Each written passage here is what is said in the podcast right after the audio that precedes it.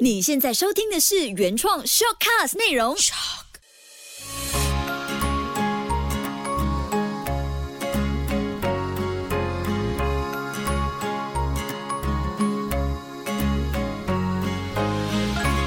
的育儿天地，嗨，你好，我是秋月，谢谢你收听秋月的育儿天地。上一期孩子唱反调的这件事情，你听过了吗？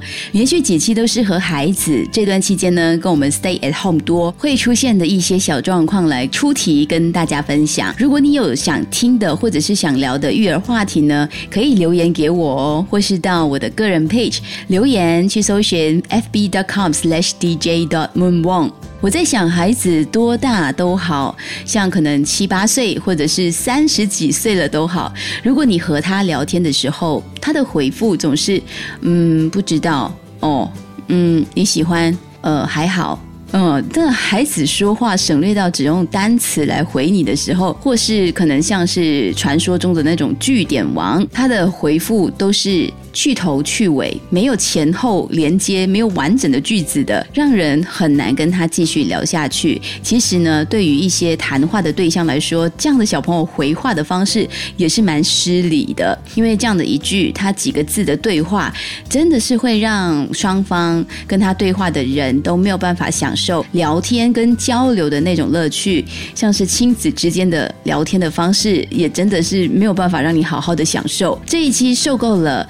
孩子变成据点王，一开始呢，就先和你先做一个快速的检测。想和孩子聊天的时候，你自己本身其实是心想：我是在跟他说话，还是我在和他对话？我想和他对话多一点呢，还是说话多一点？说话还是对话？想清楚才开口，其实结果就会很不一样。比方说，我们想请孩子帮忙拿好餐具，希望孩子帮忙把餐具排放在餐桌上。如果是只是想说话呢，可能你就会直接说。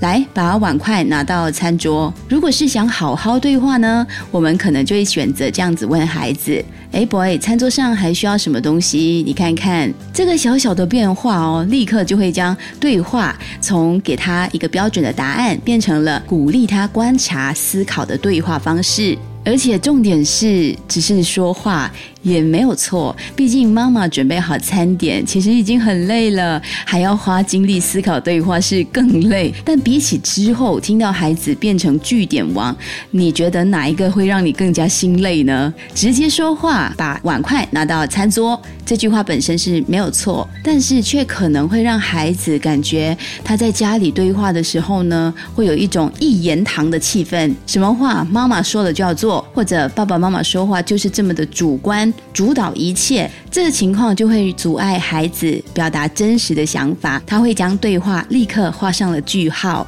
所以，简单一个举例，你可以察觉到自己说话的时候，和孩子，尤其是是在说话还是在对话呢？对话当然就是你来一句，我来一句，有来有往，这样才叫做对话，对不对？我本身是很喜欢和小朋友对话，所以一旦呢，我发现他们变成了句号模式的时候，我就会启动像是每一次访谈节目的那种主持方式，会开始一直要聊对方，想方设法的不停的用试探的谈话方。是，呃，你觉得呢？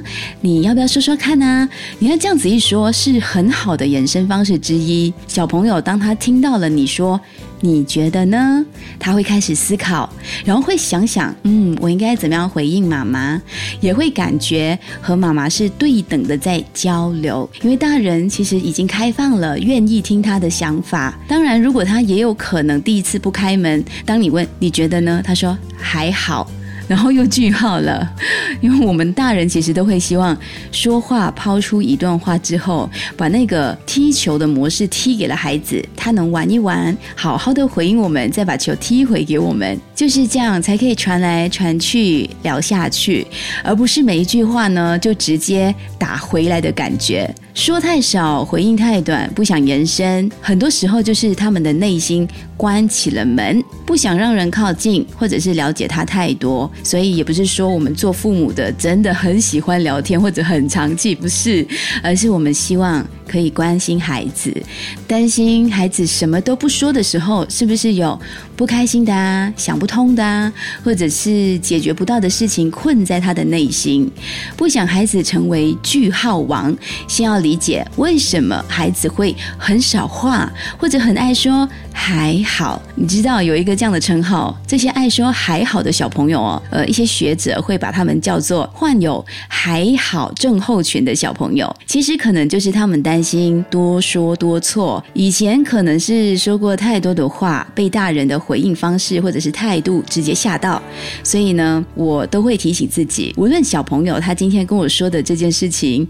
有多糟糕，或者那个情况多让人激动都好，只要他有勇气开口跟我好好的说，我就要告诉自己，必须好好的、冷静的聆听孩子的所有的遭遇跟他的心声，按耐住激动的情绪，也不要立刻起身哦，或者想说我马上就要帮他解决问题。No，最好的方式。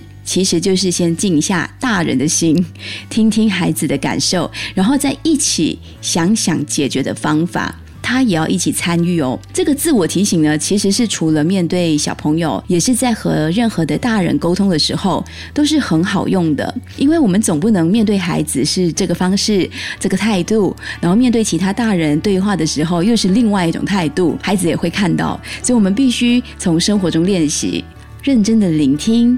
静下心来回应的方法，还有另外一种句号王，或者是爱说还好、不知道的孩子，和自我的情绪有关。只要面对会让自己愤怒、生气、不开心的事，他们都不愿意多谈，时常想破脑袋也不知道。就算你再举例子去问他们会不会怕这个，是不是讨厌那个呢？他们都一贯的回应你还好，不知道。那个时候你是不是会很懊恼？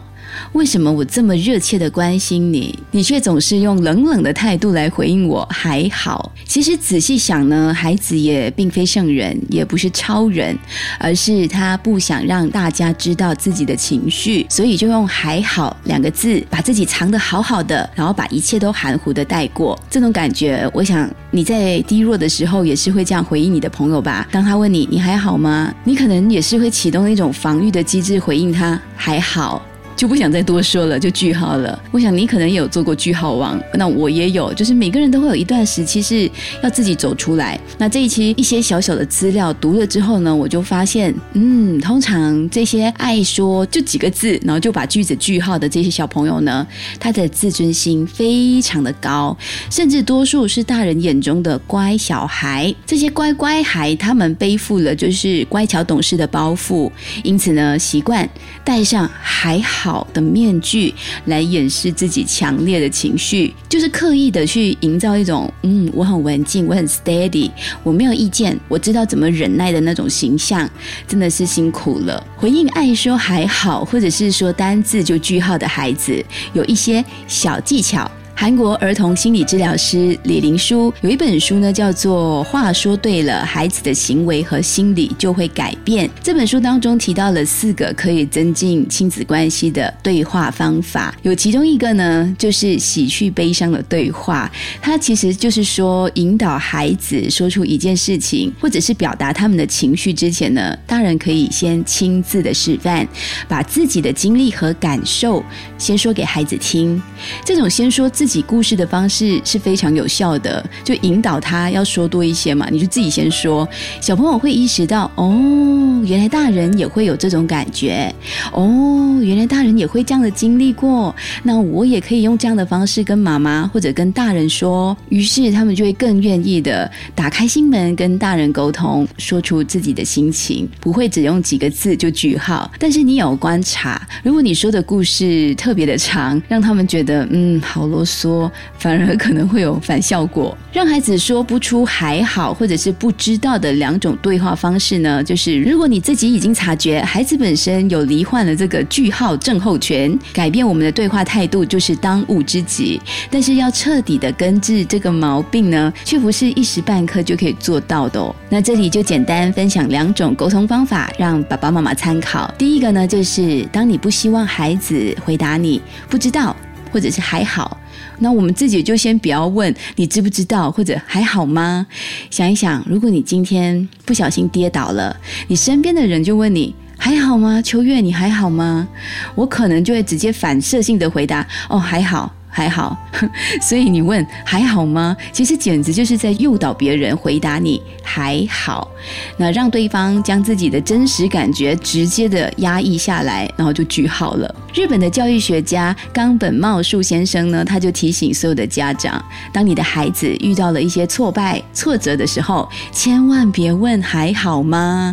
我们必须提出让孩子更容易察觉自己情绪的问题，让他们可以直接的把。负面的情绪发泄出来，比方说孩子比赛或者是上网课吧。我们说上网课的时候完成功课的方式或者是进度不如预期，他非常的垂头丧气的时候，你应该问他：你看起来有点沮丧，你看起来有点烦躁，嗯，发生什么事了吗？是怎么了呢？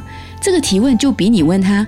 还好吗，阿 boy？还好吗，阿哥？更能够引导你的孩子说出他内心的不愉快，大幅度的降低他压抑自己的情绪，回应你还好就句号的这个几率，听得出差别了哈。所以呢，一定要提醒自己，当你发现你想问孩子一些事情，想了解他的心事，千万不要开口就直接说还好吗？OK？要多多使用一些可以让他们更容易觉察自己情绪情况的一些问题来关心他们。那第二种让孩子告别句号的模式对话的方式呢，就是运用删去法，筛选出最接近的答案。和这些比较有句号症候群的孩子沟通呢，不要轻易的对他口中的几个字。回你了，你就屈服了，就不再说了，也不再问了。他这样子将来很难再把心房打开，跟你说更多自己的内心话。对于比较没有明确想法的孩子呢，你再怎么逼他想，你只会让他更加痛苦和压力。所以，我们与其不让他说，或者是逼着他，不妨就让自己更有耐心的陪他，慢慢的找答案。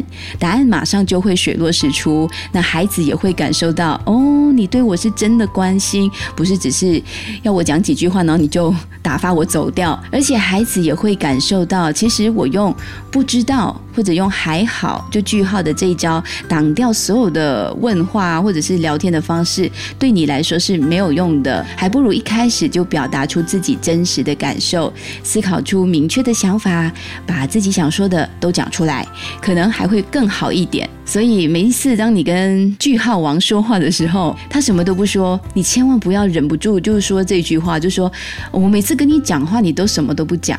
都不知道你在想什么，就几个字，不可以讲长一点吗？哦，这样子的对话方式，他肯定就不会再跟你多说。这段话肯定也是最容易在当下说出口来回应孩子说话很简短的这个举动。所以呢，我们更加要有耐心的去试着营造一个我说出真心话。真实的感受也不会怎么样，也不会发生什么事情的一个家庭氛围，而且这个沟通时候要有一点巧思，让小朋朋友他可以自然而然的说出自己的感受、自己的想法。只有孩子愿意说更多，说出自己的真实感受的时候呢，我们做爸爸妈妈的才可以充分的了解。我们的孩子，还有给他适当的时候伸出你的援手，千万不要觉得孩子还小，可能不知道怎么感受，不知道怎么去表达。不会的，他们一定有各种方式可以跟你用一些小朋友的词汇或者是字眼来表达自己的内心。